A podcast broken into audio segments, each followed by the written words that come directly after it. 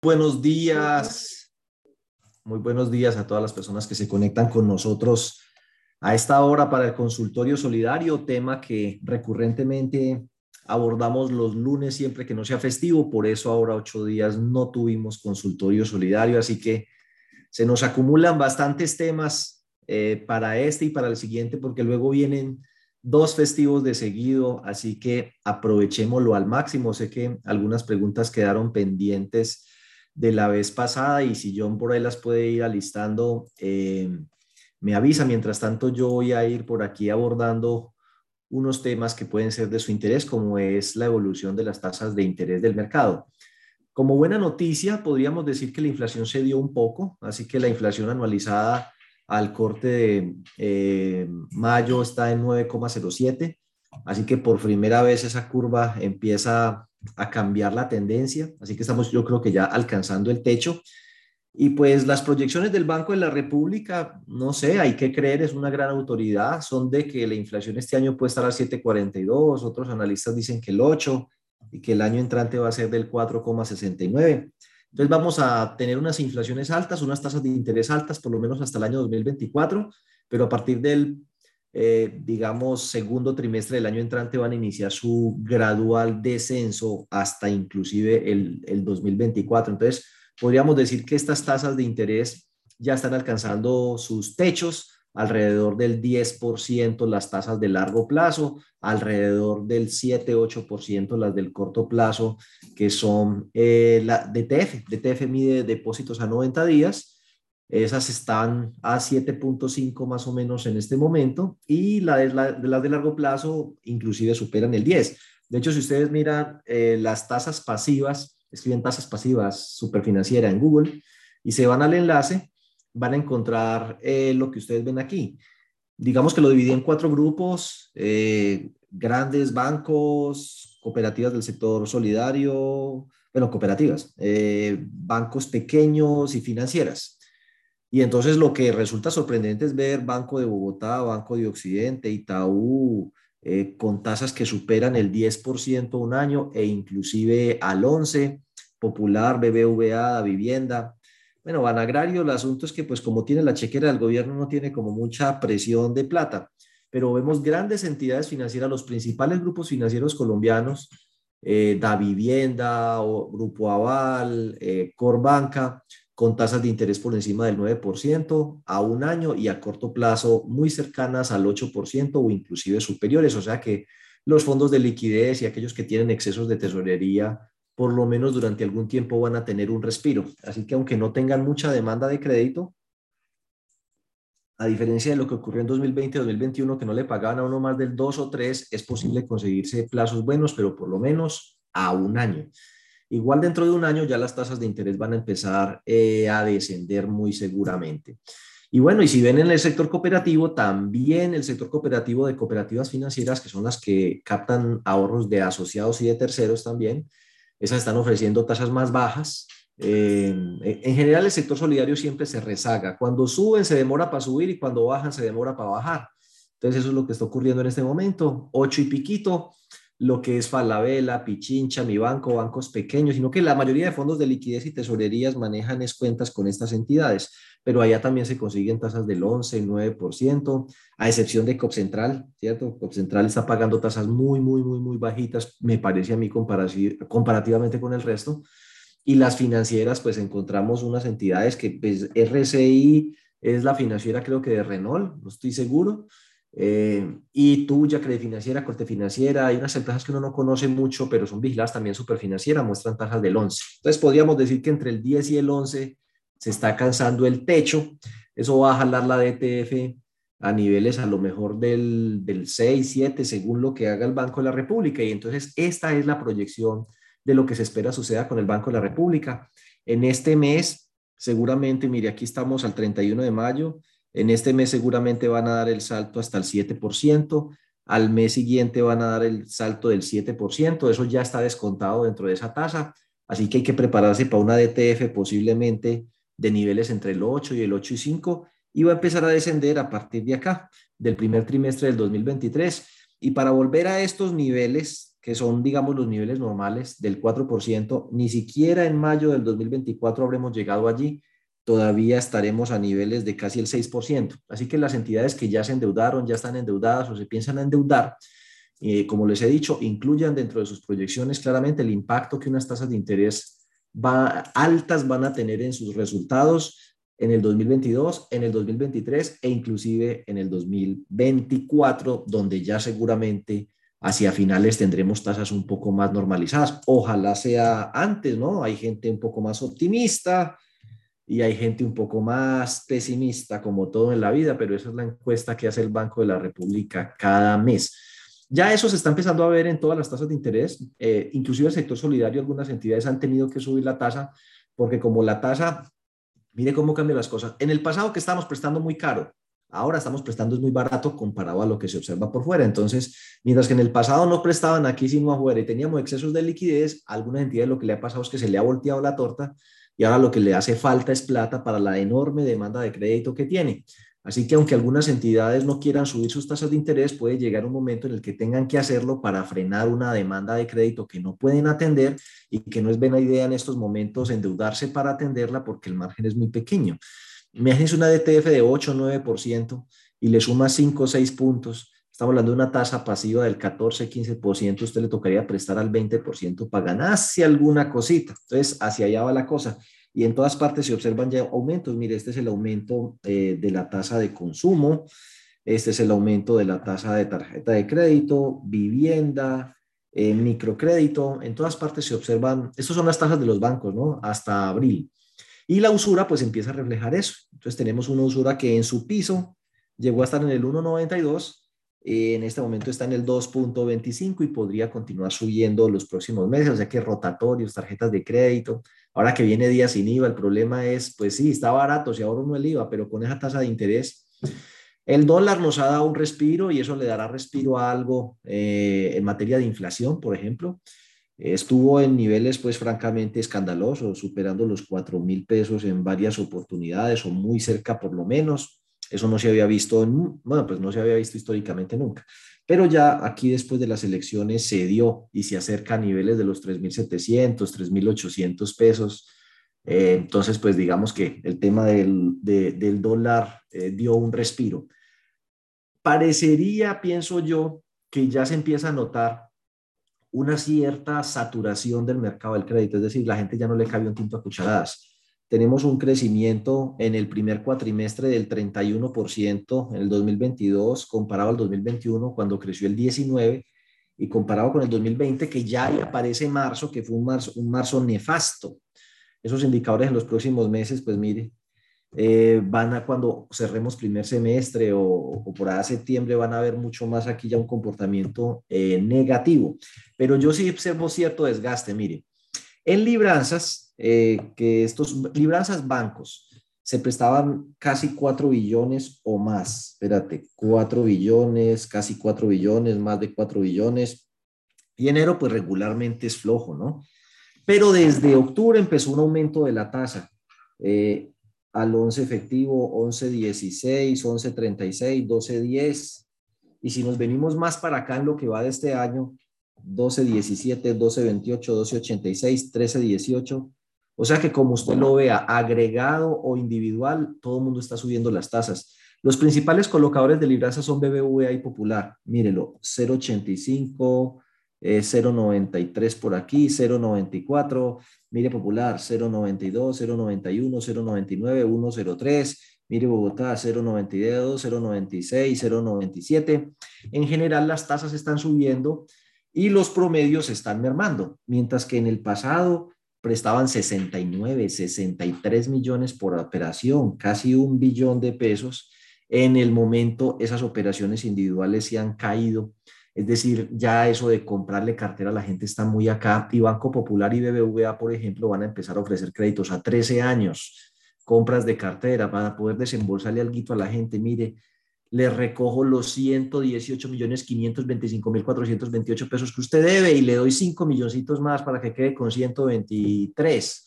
Y para hacer esa operación tienen que estirarle eso a 13 años, o sea que el televisor que usted se compra hoy va a ser tecnología completamente obsoleta y usted va a deber todavía el 80% cuando lo tenga que votar, porque son 13 años financiando un televisor por libranza. Pero los desembolsos sí han caído, mírelo, aquí usted lo ve. De entidades que el año pasado estaban desembolsando niveles de casi un billón por mes, estamos pasando a niveles de colocación muchísimo más discretos, de apenas medio billón. Entonces, Ahí está, el tema del crédito empieza a desacelerarse porque la tasa de interés seguramente empieza también a tener efecto. Eh, nosotros, pues ahí lo que tenemos es una oportunidad de aprovechar la liquidez que tenemos, de que las tasas por fuera están altas e invitar a los asociados a que regresen a nuestras filas, esos que vendieron la cartera, que se devuelvan para acá. Así que bueno, ahí cada uno encontrará la mejor forma de hacerlo y yo creo que lo que necesitamos en estas evaluaciones de cartera que hay que hacer ahorita en el primer semestre es no solo evaluar el riesgo, sino las oportunidades, es decir, qué segmentos de mi base social tendrían potencial de crecimiento a bajo riesgo para diseñar campañas de cupos de pronto preaprobados, sin codeudor o, o con mayores flexibilidades a aquellos que representan menor riesgo para lograr un crecimiento rápido y aprovechar esa oportunidad. Entonces, la evaluación de cartera, insisto, podría ser el momento oportuno, no solo de evaluar el riesgo, que es de lo que se trata fundamentalmente, sino también de identificar oportunidades y diseñar estrategias de crecimiento. Y recuerden que ahorita hay que hacer la evaluación de cartera del primer semestre del año para las entidades que son fondos de empleados de categoría plena, entidades de nivel 1 y 2 de supervisión.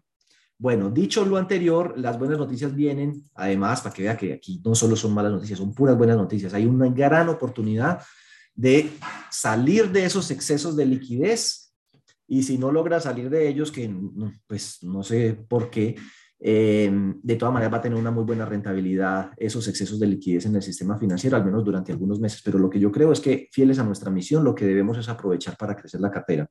El desempleo viene cediendo, ¿no? Pues que después de llegar a estos niveles escandalosos durante los primeros meses de la pandemia, ya casi volvemos a los niveles previos, ya casi, todavía no estamos del todo ahí, pero nos acercamos, gracias a Dios, y tenemos mucho trabajo por hacer en materia de, calidad de desempleo, pero al menos la ocupación de la gente mejora. Eh, curiosamente, los niveles de desempleo pues no son muy uniformes. Hay unas ciudades con desempleos más bajos como Cartagena, Armenia, pero los niveles de informalidad son más bien altos. Ustedes buscarán ahí su ciudad. Tristemente, pues Quibdó siempre queda de primero, por allá está Valledupar, Ibagué, pero los niveles de informalidad eh, son los que más preocupan, ¿no? Tenemos hacia la costa, sobre todo, enormes niveles de informalidad. Cuando hablo de la costa, la costa caribe, mire, Santa Marta, que además sacó eh, el índice de inflación más alto de Colombia o más caro, Río Hacha, Valledupar, Cincelejo, Cartagena, Montería, están entre las ciudades con mayor costo de vida. Y hacia los mayores centros eh, industriales, donde está, por ejemplo, Cali, Medellín, eh, Eje Cafetero, Bogotá, son los menores niveles de informalidad, siendo Bogotá pues bastante distinto del extremo. Esto significa que de cada 100 trabajadores en Bogotá, 33 son informales, mientras que en estas otras ciudades de cada 100 trabajadores, 66 o 2 de cada 3 son informales. Pero bueno, las noticias buenas es que el desempleo ha mermado. Hoy estamos con 22 millones de personas ocupadas 2.700.000 desocupados. Bueno, hay mucho por hacer, pero afortunadamente viene eh, cediendo. En las principales 13 ciudades de Colombia y áreas metropolitanas hay 1.300.000 desempleados. Mire que las buenas noticias es que siguen mermando. Y pues en cuanto al tema de forma de contratación, ven ustedes que los empleados son menos de la mitad de los trabajadores colombianos. Personas como yo, que soy trabajador por cuenta propia, bueno, yo me clasifico ahí, yo, el jornalero peón, no soy empleado del gobierno tampoco, trabajador sin remuneración, clarita. Eh, bueno, patrono, empleado, más o menos.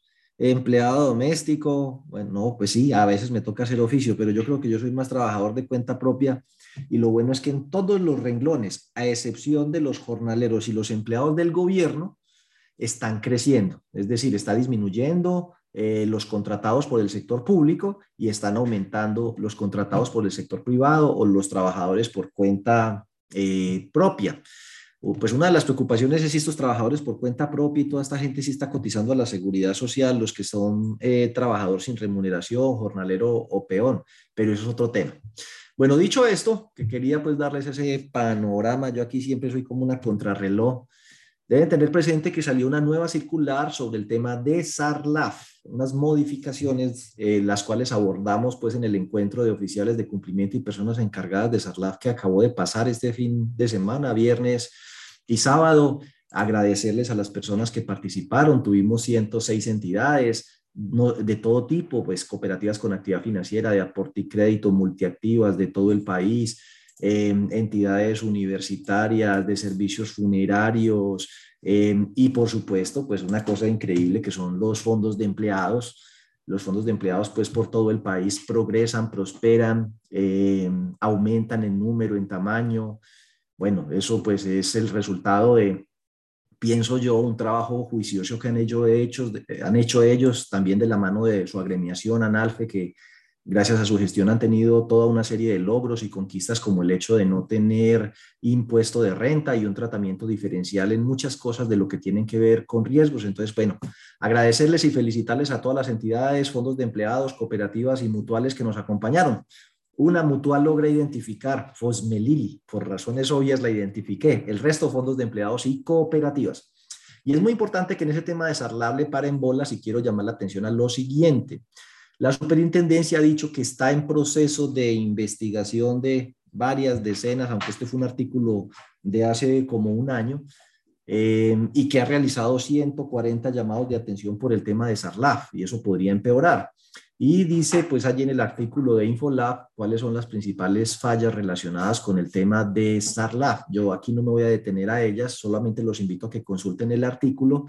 Y quiero llamar la atención es en particular sobre lo siguiente.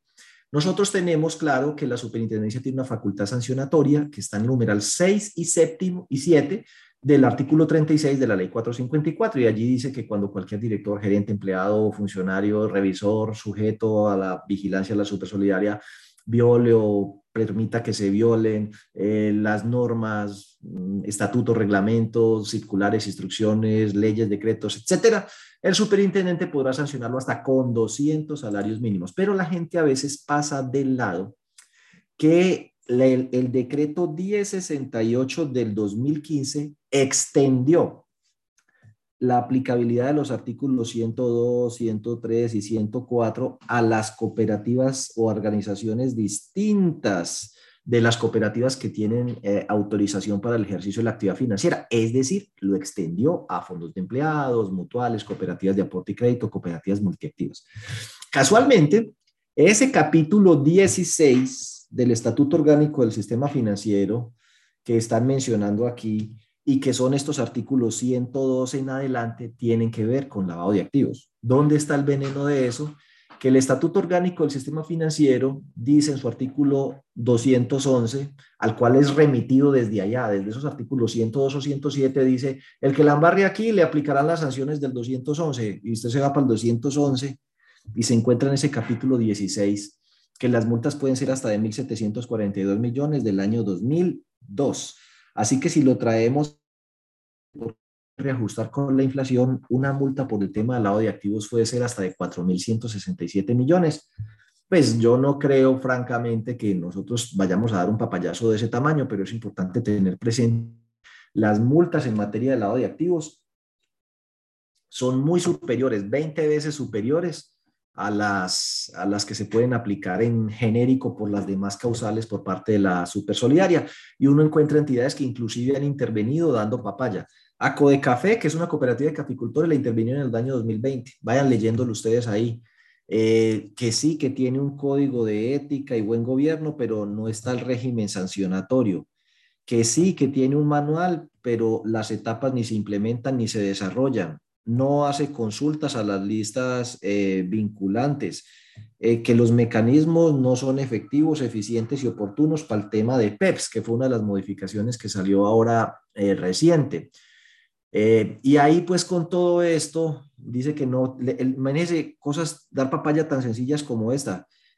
Dice, bueno, hay otras cosas que dice por aquí, que las señales de alerta se generan manualmente. Ellos le están dando muchísima importancia al tema del eh, el desarrollo tecnológico y por eso pues nosotros desde aquí preocupados por eso estamos desarrollando una herramienta tecnológica que llama StarSol para todo este tema, ya está disponible, cualquiera que esté interesado pues John es el encargado del tema acá, pero tenemos que pasar de esas herramientas manuales de identificación a cosas un poco más robustas en materia de gestión del lavado de activos, porque para ellos ese tema de indicadores eh, manuales, pues es un incumplimiento de la norma. Esto pues no hay que dar papaya, ¿cómo así que tenemos oficial de cumplimiento y no ha tomado el módulo de lavado de activos en un diplomado o no tienen el curso de la UIAF no están mandando oportunamente los reportes y sobre ese tema de los reportes oportunos tengan presente que a partir del año entrante toca reportar mensualmente y aparecen nuevos reportes y bajan los topes. Recuerden, mensualmente, nuevos reportes, bajan los topes. El individual empieza a bajar 10 que está hoy a 7, creo que es 4 y 2 y luego el consolidado 50, 40, 30, 20, o sea, 2023, 2024, 2025, o sea que van a ser mucha más cantidad de registros los que podrían entrar, ya no solo es efectivo, sino también cheques, y eh, aparecen unos nuevos formatos, el de tarjetas de crédito y el de, eh, el de productos. No es que sean nuevos formatos en general, sino nuevos formatos para las entidades distintas de cooperativas de ahorro y crédito. Las cooperativas con actividad financiera, ellas vienen reportando mensualmente hace rato todos los formatos. Es novedad, pero para el resto. Y, por ejemplo, estaba viendo casualmente que Cafitolima, dos cooperativas de caficultores tienen exactamente los mismos problemas, muchísimos problemas en el tema del manejo del lado de activos. Solo seleccioné dos. Recuerden que allá donde están resoluciones de intervención y sanción, medidas cautelares, eso está en la página web de la Supersolidaria, normativa, entra uno resoluciones de intervención y medidas cautelares y uno empieza a ver ahí estudios de caso, qué fue lo que pasó, en qué se equivocaron y es una fuente inagotable de sabiduría, diría yo. Y revisando allá, pues encontramos esto. Mire, la cooperativa no tiene oficial de cumplimiento ni principal ni suplente. Dice aquí que eh, dice aquí, a ver qué más. Bueno, según la prueba de recorrido, eh, bueno, en fin, por todos lados le dan golpe con el tema de las transacciones inusuales, con el tema de los PEPs, con el tema del manual. Dice, no cuenta con manual, no sé si estás en la olla. Bueno, y entonces, y no están haciendo los reportes tampoco, o los hacen de manera inoportuna. Entonces, pues dan papaya por todo lado. Y esta es una cooperativa con actividad financiera ah, que está en una medida cautelar, una medida de vigilancia especial. Eh, y también dicen esto, mire, la herramienta para consulta de listas vinculantes no está integrada, eh, la actualización de la base de datos apenas está en un 51%, no tiene política o análisis o soporte sobre la declaración de origen de fondos, no tiene una metodología de segmentación documentada ni la herramienta tecnológica. Y bueno, eh, puede ser causal para que uno o suma con otro poco de causales que puede derivar en una sanción o inclusive en medidas cautelares. Tengan presente también que el programa de reporte a la Supersolidaria va a modificarse. Dice ahí que iba a estar disponible a partir del 1 de junio, pero todavía no está disponible. Nosotros hemos tenido eh, acceso a los formatos en Excel, a las pruebas piloto que se están haciendo para eso. Y ya tenemos pues montado el tema, pero lo vamos a corroborar una vez esté disponible aquí en la página web de la Super, que tendrá que ser muy pronto, porque esos reportes aplican, yo creo que ellos están esperando seguro que pasen los, que pasen los de ahorita del 20 de mayo para las de nivel 1, del 20 de junio, a partir del 30 de junio. Es decir, todas las entidades van a tener que vérselas con esta nueva versión. ¿Por qué? Las que reportan semestral les cae junio, las que reportan trimestral les cae junio y las que reportan mensual les cae junio. O sea que todo el sector solidario va a tener una nueva versión del SIXES a partir del corte del 30 de junio que se reporta pues el último día del mes, el último día no, el 30 de julio, porque el último día sería, sería 31 y ya es extemporáneo para todas las entidades, excepto las cooperativas con actividad financiera que tienen hasta el 20. Entonces recuerden, 20 o 30 caigas, por ejemplo, 20 de julio es festivo, no importa.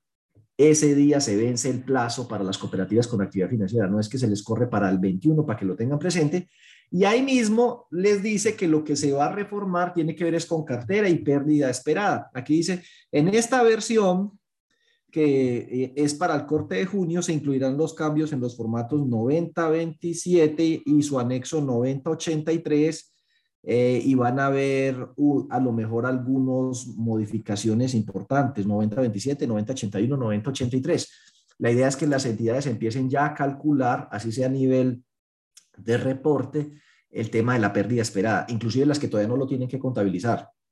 Hay unas que ya lo tienen que contabilizar, como las cooperativas con actividad financiera, a partir del segundo semestre, y hay otras que a nivel de reporte tienen que empezarse a preparar. Entonces, pues ahí va a haber unos cambios bien interesantes. ¿Cuáles? A las que les arrancan el 2023, que son las entidades de nivel 1 de supervisión que tengan más de 50 mil millones de pesos de activos. Entonces, bueno, ahí se vienen unos cambios importantes eh, y además tengan presente, reitero, creo que ya lo mencioné, que deben hacer evaluación de cartera semestral. Las cooperativas con actividad financiera, bueno, ahí, ahí soy redundante porque esas son nivel 1, entonces hablemos lo más sencillo.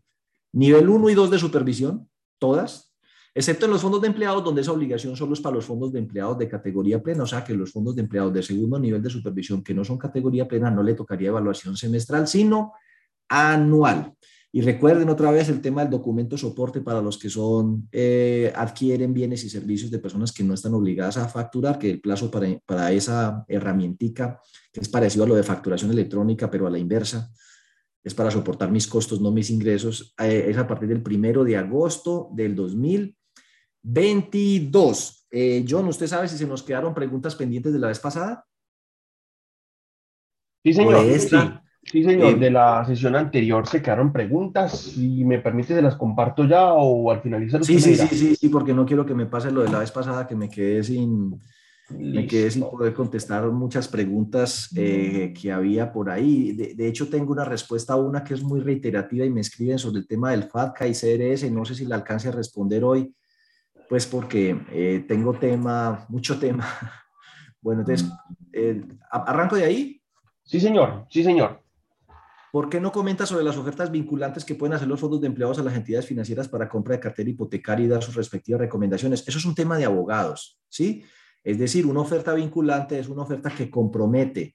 Es como yo como deudor entregarle poder al fondo de empleados para que el fondo de empleados en calidad de mandante me represente ante el banco y haga la oferta de comprar cartera, la cartera de, Diego Fernando Betancur de vivienda. Y esa oferta es vinculante porque hay un documento de por medio, insisto, en el cual legalmente la persona le da poder, le entrega esa facultad al fondo de empleados o cooperativa. Hasta ahí puedo llegar yo. De ahí para adelante sí ya es de la mano de un abogado de cómo construir esa oferta vinculante. Así que el representante legal del fondo de empleados fundamentalmente se convierte en el representante legal del deudor. Entonces vaya ante el banco, todo caripelado, dice, oiga, vengo a comprarle la cartera de fulano de tal. Dice, sí, ¿dónde está él? No, él no viene porque él me entregó a mí esa facultad con una oferta vinculante, así que yo estoy hablando en nombre de él cuando le vengo a hacer todo ese proceso y entonces el fondo puede encargarse de eh, tramitar la, sesión de hipoteca, todos los papeleos, entonces el, fondo, el asociado adquiere un, carácter pasivo ahí, no tiene que hacer tanto trámite porque los trámites los va a hacer el fondo de empleados amparado en ese poder que el asociado le ha entregado. Hasta ahí llega mi explicación porque más de allá ya es un tema jurídico un poco complejo y, les recomiendo pues que busquen eh, abogado para que los oriente sobre la construcción de esos eh, documentos. dale, John. ¿Cuál es la finalidad de las entidades financieras cuando llaman a ofrecer la cuota de este mes de su crédito? No se la vamos a descontar, la dejamos para el final del crédito y usted podrá utilizar el dinero de esa cuota para sus gastos personales. ¿Qué es lo que ganan? Yo les he dicho siempre tres cosas. Uno, de eso tan bueno no dan tanto. Segundo, a nadie lo llaman para regalarle plata. Tercero, eh, si usted lo invita a un desayuno gratis, usted es parte del menú. ¿Qué ganan? Intereses. La cartera suya deja de caer y los intereses se liquidan sobre saldos. O sea que lo que va a hacer es que el plan de pago se le va a correr. En vez de abonarle, es como si le hubieran hecho un nuevo préstamo. El préstamo por el valor que usted debió haber pagado. Como no lo pagó, se le acumula ahí y le empiezan a cobrar intereses sobre ese valor. Eh, entonces, lo que usted va a pagar es más intereses pero pues no sé, lea bien la letra menuda, pero ¿qué es lo que ganan? Intereses y evitar que la cartera le siga cayendo, porque dice, oiga, no tenemos a quién prestarle, está complicadísimo esto y esta gente viene pagando bien, pues dígale que no nos paguen tan ligero, que se queden con esa plata ahí, que más bien nos paguen intereses, pero regalado jamás, ni siquiera en la pandemia regalaron plata ahorita menos. Listo, sigamos ahí. Para crédito con hipoteca se maneja el 70% del valor de bien, ahora habla del 80%. Mire, eso depende. 80 cuando es vivienda de interés social, 70 cuando es novis. Eso es una norma. Ley 546 de 1999 que fue modificado por una norma de vivienda el año pasado que se me olvida el número, pero la fue buscar modificación de ley de vivienda y le tiene que salir una norma del 2021 que se me pasa el número. Ahí modificaron cosas, pero esto no, sigue siendo 70, 80. Cuando es leasing financiero, por ejemplo, permiten llegar hasta el 80, pero nosotros no estamos autorizados, creo, para manejar el tema de leasing financiero. Sin embargo, eh, averiguo, hasta donde yo entiendo, la reglamentación del leasing financiero solo es para establecimientos de crédito y cuando hablamos de establecimientos de crédito son entidades vigiladas superfinanciera y nosotros no lo somos. Dale, John. ¿Es buena idea contratar fianzas en el fondo de garantías para cobertura de pérdidas esperadas en los fondos de empleados? Sí, pues eh, eso tienen que analizarlo. Lo que, buena idea, excelente, eso es lo que tiene costo. Ahora, eso de que cubra las pérdidas esperadas depende. Yo quiero que seamos cuidadosos con ese término usted igual va a tener que implementar pérdida esperada. Eso sí, no lo salva nadie y tener las provisiones y todo eso. Distinto es que uno tiene un, fondo de garantías que en caso de que la, la, persona incumpla, pues le va a pagar las cuotas o el saldo insoluto, pero la pérdida esperada la tiene que montar con todos los efectos que eso tiene. De hecho, nosotros tenemos ahorita un, vamos a tener un taller a fin de mes sobre ese tema de los reportes a la super, el cargo de la pérdida esperada, Ahorita este viernes tenemos el de evaluación de cartera. Entonces, eh, pérdida esperada igual va. Las fianzas o el afianzamiento más bien, pues es una garantía, pero no cambia lo de la pérdida esperada, ¿no? Eh, cuando uno eh, lo que le hace es por allá aval, no sé qué, entonces en la fórmula o en la ecuación de la pérdida esperada, la pérdida dado el incumplimiento en vez de ser 75% pasa al 60%. Eh, tiene algún efectivo ahí en un menor valor de las provisiones, no más. Ahora bien, claro, nosotros tenemos aquí convenio con Figarantías, está el fondo de garantías eh, de Analfe, está el fondo de garantías Afiánzate, que es de Bogotá y nos ha apoyado también en nuestros eventos. Está el fondo de empleados que, ve, está el fondo, uno que es muy, muy conocido, garantías comunitarias. Eh, bueno, yo menciono esos eh, pues porque han estado muy cercanos a nosotros, pero además porque conozco el de Figarantías, garantías comunitarias, pues es casi que pionero en eso. Em, el de Analfe, pues porque es del sector, Afiánzate porque también han nacido de acá y seguramente pueden haber muchas eh, más, pero pues ya en los asuntos que eso tiene costo, ¿no? Eso, eso no solo lo estamos utilizando nosotros, eso lo están utilizando las fintech.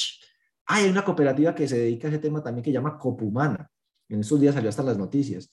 Eh, las fintech, el sistema financiero, las cajas de compensación. Mucha gente está metido en el tema del fondo de garantías, pero no es gratis, ¿sí? No hay nada gratis en esta vida, metas eso en la cabeza. Cuando usted le esté dando algo gratis, mentiras, los cursos que damos aquí de economía solidaria y de declaración de renta son gratis, aunque tienen un interés, darnos a conocer. Eh, pero, pero pues eso no es gratis. Dependiendo del riesgo puede ser dos, dos y medio, tres, tres y medio. Mire, las fintech, por ejemplo, Lineru, entre ahorita a internet, escriba Lineru y haga una simulación de un crédito. Le cobran el 17% sobre el valor del crédito para garantizarle un crédito que es a 30 días. Dale, John. ¿Cómo se deben aplicar los pagos de cuotas en mora, intereses de mora, intereses corrientes y último capital o se puede al contrario? Eh, no, no, pues al contrario sería suicidio, un harakiri. Sí, jamás. Primero se cubren los intereses de mora, luego los intereses corrientes y de último el capital, pero inclusive primero se cubren seguros, gastos de cobranza, eh, porque puede ser que la persona tiene seguro de vida de deudores y la entidad tiene establecido que en caso de que se tenga que desplegar una actividad de cobranza, pues llamada, carta o eso, se le va a generar un cobro de tanto. Primero es eso, pagos por cuenta del deudor derivados de la cobranza y seguros y luego los intereses de mora y luego los intereses corrientes y lo último de capital. Al contrario, sería un detrimento patrimonial para la entidad, un claro favorecimiento indebido del deudor y pues mejor dicho, ahí sí va a desestabilizar económicamente eh, la entidad, que puede haber condonaciones de intereses corrientes, condonaciones de intereses de mora, sí, pero no como un procedimiento corriente, sino que el sistema causa lo que tiene que causar hasta que llega a C, a partir de C lo controla en cuentas de orden y como resultado de un acuerdo de pago, la, la respectiva instancia probatoria, eso debe estar en las políticas y clarito, quién tiene la facultad de hacer ese tipo de condonaciones para que no se preste a roscas o a manejos indebidos, a este sí le condono, a este no, y se vuelve un tema de que uno no sabe cuál es el criterio con el que se toma la decisión. Eso es peligrosísimo. Dale, John. Comparación de tasas activas recientes.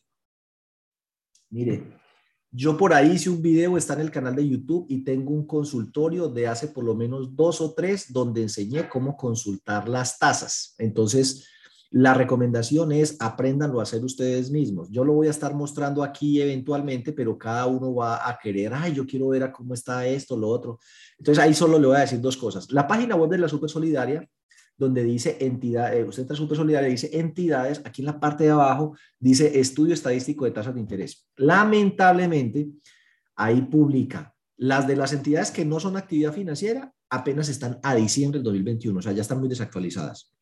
Y si miramos la delegatura financiera, esas sí están al corte de marzo. Creo que está en marzo o están en abril. Creo que están en abril. Están a abril. Están a abril. Están, están un poco más actualizadas. Pero eso solo son cooperativas con actividad financiera.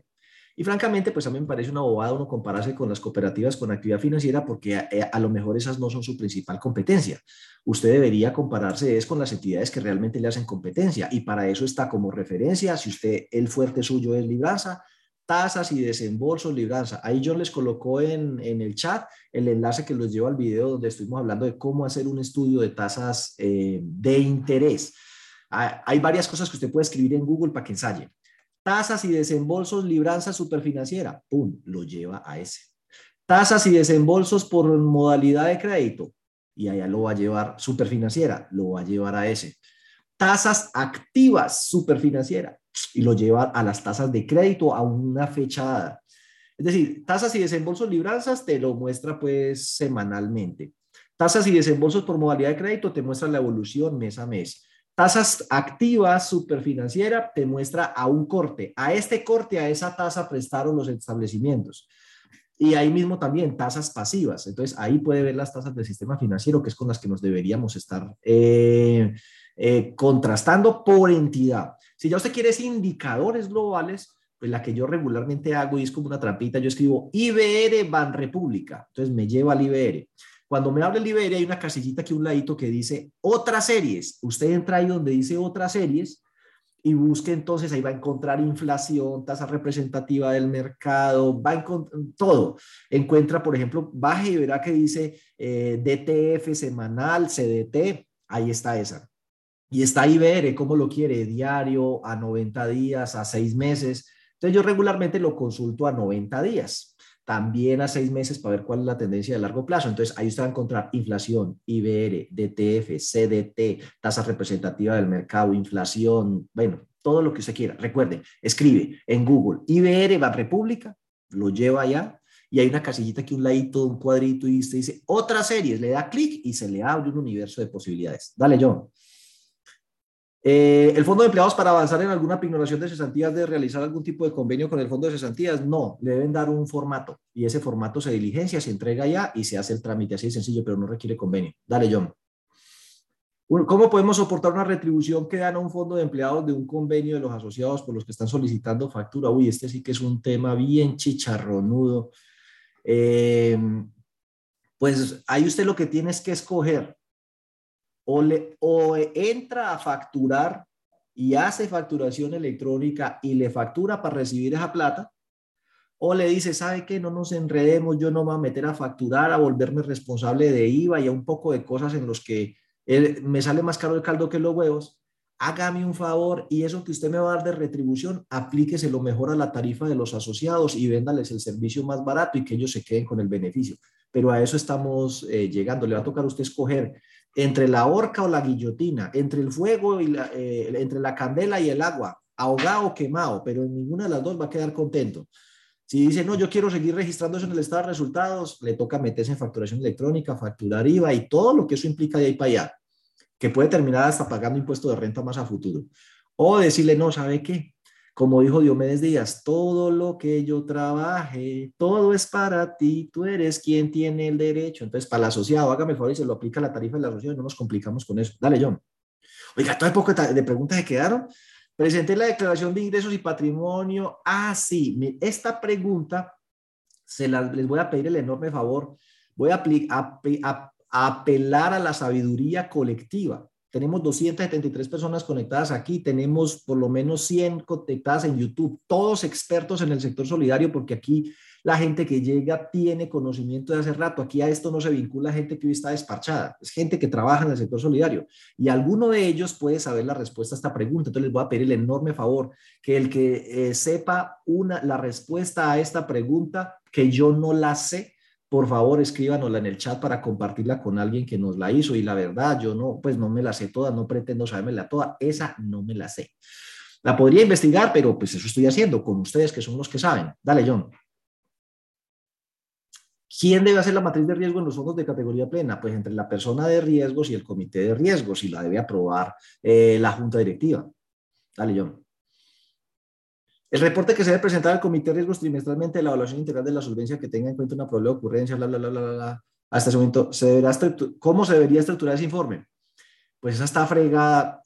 Eh, digamos que en una próxima, John, apúnteme por ahí, le, le muestro eh, un, un ejemplito esos son temas que dimos en, la capacitación que dimos sobre riesgo de liquidez eh, la vez pasada. Ahí enseñamos a hacer ese reporte. Entonces, pues yo se los puedo mostrar, pero es un tema más o menos complejo, no es un tema así de consultorio, de ta, ta, ta, ta, ta, ta, ta. no. Eso se dio dentro del marco de una capacitación integral en gestión de riesgo de, de liquidez que dimos el mes pasado. Dale, John. Listo, Diego. Esas son todas las preguntas que recolecté hasta el momento de proyectarlas anteriores siguen todavía enviándonos preguntas por el chat. No, sé si continúas ya con el déjelas, Ya, déjenlas para dentro de ocho días. bueno, entonces póngale, cuidado que voy a hacer por acá. Eh, voy a mirar qué tiempo tengo, 8 y 47. No todos los temas los vamos a lograr abarcar hoy, así que dentro de ocho días estén pendientes del siguiente consultorio, eh, porque luego vienen dos fines de semana de, de pausa. Entonces, reporte de información tributaria, FATCA y CRS. Los unos es a los Estados Unidos y los segundos por la Organización para la Cooperación y el Desarrollo. Y entonces la Diana, a todo el mundo le ha pegado una empapelada mandándole unos correos de que hubo pues pilas con nuevos reportes, así como les ha mandado a todo el mundo que lo de la facturación electrónica y lo de la nómina electrónica. Cada entidad debe ver si le aplica o no le aplica. En mi opinión, por ejemplo, los fondos de empleados, por no ser contribuyentes del impuesto de renta, no les aplica nómina electrónica. Entonces, que la DIAN les mande correo, eso no significa que usted se va a meter en eso. Entonces, que la DIAN le mande un correo sobre FATCA y CRS no significa que usted se tenga que meter en eso. Ahí están las normas para que ustedes investiguen, lean, se van a pegar una divertida increíble leyéndose eso. La resolución 060 del 2015 es la que oficializó el tema con los Estados Unidos y la resolución 78 del 2020 la que oficializó el tema de intercambio de información con la OCDE. Pero entonces vámonos a FATCA, Estados Unidos. Lo primero, tengo, usted se va a hacer las siguientes preguntas usted tiene entre sus asociados personas que son residentes fiscales de los Estados Unidos? Si la respuesta es no, entonces ya, apague y vámonos, se salvó. ¿sí? ¿Qué es un residente fiscal? Una persona que no vive aquí, no paga impuestos aquí, su residencia fiscal es los Estados Unidos y paga los impuestos en los Estados Unidos, pero por algún motivo tiene un depósito aquí. Voy a colocarle un ejemplo. Es un gringo que trabaja en una multinacional en Colombia, se asoció al fondo de empleados todo querido. le dijeron, venga para acá, vuélvase para la matriz. Se fue para la matriz, dijo, ay, no, pero yo quiero quedarme en mi fondo de empleados y dejó allá, o en mi cooperativa, y dejó allá unos depósitos metidos. Ese sería el caso. Si tengo americanos, ciudadanos americanos con plata en mi entidad. Entonces, en ese caso, nos toca evaluar es si nosotros somos una entidad no sujeta a reportar. Entonces ahí está lo segundo. Si tengo residentes, pero soy yo una entidad sujeta a reportar. Para eso usted se debe dirigir al anexo 2. A propósito que esto lo tratamos en el encuentro de oficiales de cumplimiento con bastante detalle, el oficiales de cumplimiento que tuvimos este viernes y este sábado eh, pasado, pero pues aquí de carrerón, como me han preguntado tanto, vamos a tratar de resolverlo así pues como a la carrera. Entonces, ¿quiénes no están sujetas a reportar? Entonces hay tres, tres clasificaciones, pero nos vamos a concentrar en la tercera. Instituciones financieras pequeñas o de alcance limitado no están sujetas a reportar. ¿Quiénes son esas? Entonces hay tres categorías. Una de ellas, por ejemplo, banco local. Yo creería que el sector solidario, casi todas eh, clasifican como banco local, casi todas las que están aquí conectadas, asustadas porque son cooperativa de crédito u organización cooperativa de crédito similar. O sea que las mutuales y fondos de empleados deberían considerarse como parte de la definición cooperativa de crédito similar que opera sin fines de lucro. Entonces, ustedes, primero, operan sin fines de lucro. Están autorizadas por la legislación colombiana. Su principal tarea consiste en recibir plata y otorgar préstamos, pero no a cualquiera, sino a sus asociados. Tercero, satisface estos criterios de aquí. Y los criterios de ahí dice es, usted tiene página web o publicidad en la que se puede abrir productos, pero solo a residentes fiscales colombianos. Usted no recibe ni permite abrir productos en línea ni hace publicidad tratando de recibir depósitos de personas que son ciudadanos americanos. Entonces, si usted dice, yo cumplo con todo lo que hay ahí, hasta ahorita llevo tres, falta cuarto, no tiene más de 175 millones de dólares en activos. Eso es como 600 mil millones de pesos. Yo estoy mirando cuántas entidades del sector solidario que captan ahorros tienen más de 600 mil millones de pesos de activos. Creo que me dieron tres o cuatro nomás en Colombia. ¿sí? Cavipetrol, eh, una cooperativa, eh, no me acuerdo si es Copema, Codema, se me, escapa el nombre. Es, una del magisterio, pero no me acuerdo si con P o con B. Eh, creo que Servir está cerquita. Bueno, son tres o cuatrico, no más. Tiene que tener más de 175 millones de dólares en activos. Y dice, eh, y tienen cuentas pues de bajo valor. Es decir, que tienen cuentas de bajo valor, eh, es que tienen menos de 50 mil dólares en saldo, ¿ya? Eh, entonces, pues, si usted está ahí, no le tocaría pero si le falta alguno de esos, sí. Por ejemplo, usted dice, mm, yo tengo, soy cooperativa sin ánimo de lucro, fondo de empleados sin ánimo de lucro, solo le presto a mis asociados, ninguno tiene más del 5% del total de derechos sobre los activos. Fuera de eso, yo tengo menos de 175 millones de dólares en activos y em, solo manejo cuentas de bajo eh, valor, o sea, no tengo ninguna cuenta con más de, eso da como unos 200 millones de pesos eh, entonces usted dice, bueno, sí, clasifiqué, es decir, eh, cumplo todo lo de aquí para arriba y cumplo además esto, o clasifiqué es, no clasifiqué, no me toca reportar. Pero supongamos que usted dice, sí soy un, sí tengo depósitos de ciudadanos americanos, tengo más de 175 millones de dólares en activos y tengo ahorradores con más de 50 mil dólares. Entonces le toca reportar. Entonces entra al RUT, modifica el RUT, se pone esa obligación y hace el reporte con las instrucciones que le hace la DIAN. Ahora, la OCDE. La OCDE es para reportar lo mismito, lo mismito, lo mismito, pero de ciudadanos que residan en un país de la OCDE distinto de los Estados Unidos y por supuesto de Colombia. Entonces, dentro de la definición de eh, institución de depósitos caemos el sector solidario, pero ahí dice, deben presentar la información de que trata el artículo 3. Sin embargo, por allá dice, oiga, institución financiera no obligada a reportar. ¿Ves? Ahí está, institución financiera no obligada a reportar. Entonces dice, cualquier entidad que sea de bajo riesgo para el tema de evasión de impuestos y que reúna las características de estos numerales 212. Entonces ahí está, 212. Eh, yo soy una entidad que tengo características, características similares a estas. Entonces vamos a ver si usted las tiene. Ningún asociado tiene derecho a más del 5% de los activos. Creo que es así. eh, está sometido a regulación gubernamental y le toca reportarle a la DIAN mensualmente o anualmente a medios de le toca. Cumple al menos uno de estos requisitos, está exento del impuesto de renta. Ahí salieron los fondos de empleados. Los fondos de empleados no son contribuyentes del impuesto de renta, y sí que ahí salieron todos derechito del reporte CRS. O se sometan a un gravamen reducido. Ahí están todo el sector cooperativo y mutuales porque no tienen que pagar la tarifa ordinaria, sino una tarifa del 20%, que es una tarifa reducida. Entonces, mire, aquí hay otras, otras, otras características, pero solo con esta primera dice, al menos uno, y este ya usted lo cumplió usted o no es contribuyente del impuesto de renta o le toca pagar una tarifa reducida. Está sometido a regulación gubernamental y ningún asociado tiene derecho a más del 5% de los activos. Entonces usted dice, no, ya, yo soy una entidad de estas que tiene características sustancialmente similares y por ende soy una institución financiera no obligada a reportar.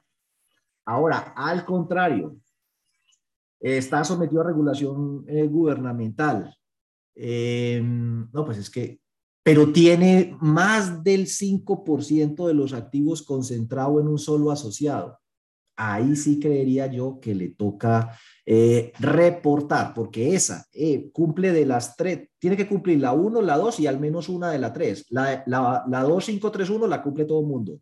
La 252 la cumple todo el mundo. La 251 sí le toca revisar si hay un asociado que tenga concentrado más del 5% de los activos. Eso es pues como difícil.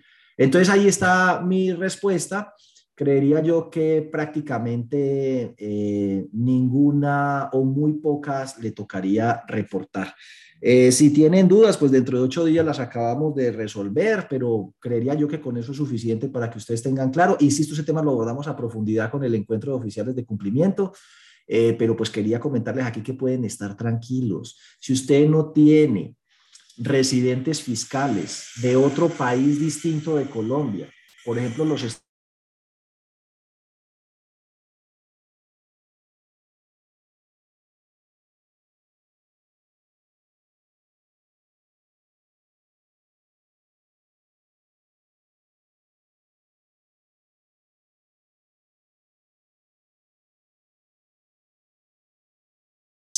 le dice, usted es un banco local, y si dice, yo clasifico como banco local, para afuera. O dice, yo soy una entidad, eh, digamos, de bajo riesgo, no obligada a reportar en CDS, y mira las tres características, y Chulia dice, no, no me toca, y listo, sale eso. Póngale cuidado. 10, 17 y 24 de junio, o sea, este viernes arrancamos, tenemos un taller paso a paso en Excel para hacer la evaluación de cartera, donde la idea es que lo que hacemos en la sesión del 10 entonces usted lo hace eh, en esa semana del 10 al 17. O sea que vamos a ir avanzando, cosa que cuando usted llegue al 24 usted pueda decir, yo tengo hecha la evaluación de cartera, ese es el objetivo, tengo por, lo menos ya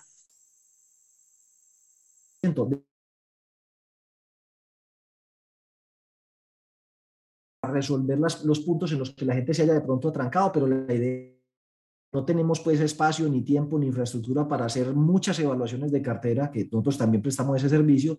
La idea es más bien de manera grupal que la gente con su propia información, siguiendo el ejercicio guía y los modelos que nosotros le vamos a entregar, pueda hacer su evaluación de cartera. Entonces, este 10, este viernes tenemos el primer eh, taller.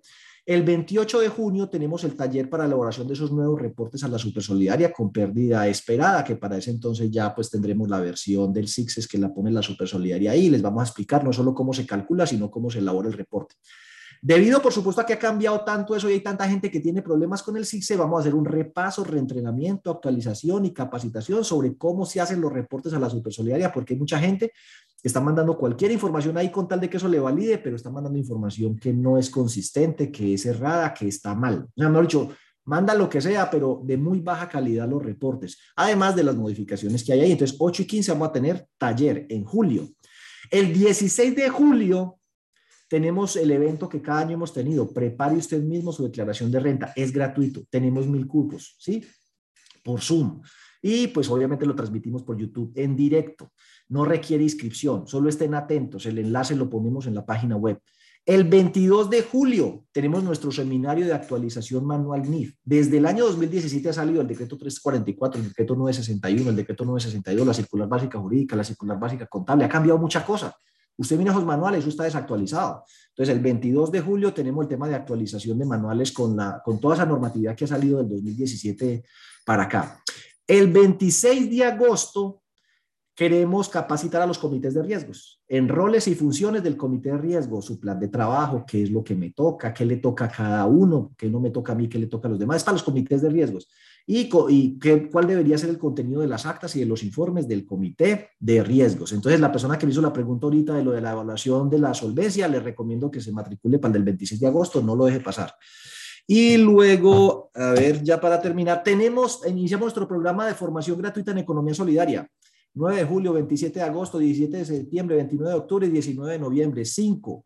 Sí, va a ser el mismo tema siempre, es una inducción a la economía solidaria, dos horitas de 9 a 11 de la mañana el sábado, mil cupos para que sus asociados, pues usted haga la publicidad y los invite, eh, pues usted puede tener, oiga, no tengo cómo dar economía solidaria, no tengo plata, bueno, pues este es gratis, haga que sus asociados entren ese día, 9 de julio, 27 de agosto, 17, 29, 19, para que conozcan de qué se trata esto de la economía eh, solidaria. También lo vamos, si, se nos copan los mil, lo transmitimos entonces en directo eh, por YouTube. Entonces vamos a tener economía solidaria gratuito, em, declaración de renta gratuito y unos cursos pagos, porque es que me, me, pasa también, y disculpe que haga esa observación, gente que se inscribe después de que ya le he facturado, ah, yo pensé que eso era gratis pues hay cosas gratis, pero no todo es gratis en la vida, por Dios. Lo de economía solidaria es gratuito, lo de declaración de renta es gratuito, todo lo demás son talleres pagos, la publicidad está en la página web y ahí están las tarifas, por ahí se inscribe, ahí también puede pagar hasta 700 mil pesos.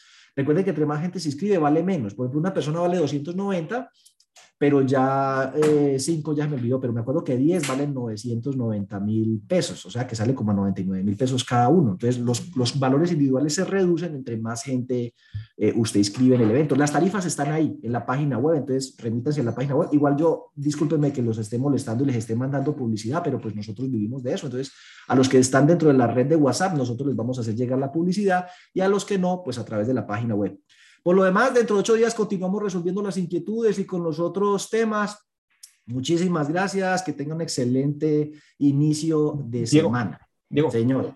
a la pregunta que tenían sobre la corrección de los informes a la DIAN de Coagrohuila, te han enviado por el chat la respuesta y también han levantado la mano. No sé si le quieres dar el espacio un momentico o, o ya en la próxima. Pues el asunto es que ya, ya nos dieron las nueve, entonces dice aquí, Coagrohuila muy amables, Coagrohuila, Coagrohuila es una cooperativa del agro enorme del Huila, súper potente, saludos y felicitaciones a ellos, es una cooperativa con casi 70 años o más de existencia.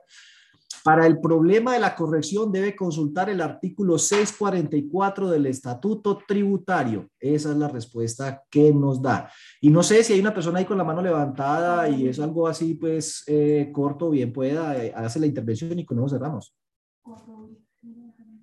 Coagrohuila, dale la palabra ahí a Coagrohuila.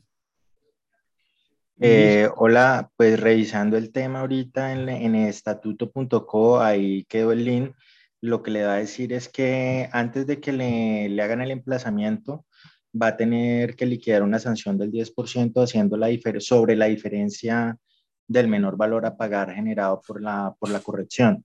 Entonces, pues lo ideal es que, de que lo haga antes de que, se le, de que le hagan emplazamiento, porque a ella se le puede subir a, hasta 20% esa sanción. Eso sería básicamente el tema. Converse con el contador, cómo presenta eso, y, no hay ningún, pues en teoría, pues no hay mayor problema, solamente eso. Bueno, agradeciéndole muchísimo la respuesta y la gentileza, yo creo que parte de la inquietud de ellas es que como los de empleados no son contribuyentes del impuesto de renta, sino que pagan, eh, presentan la declaración de ingreso y patrimonio y no pagan nada. Entonces, pues uno dice, el, el mayor valor, ¿no? que antes era cero y ahora también es cero, porque ni antes ni ahora eh, tengo que pagar nada. Entonces, bueno, ahí les queda de tarea. Dentro de ocho días volvemos sobre ese tema. Muchísimas gracias. Mire que entre todos podemos resolver muchas de las inquietudes que se nos presentan en el día a día y nos vemos dentro de ocho días.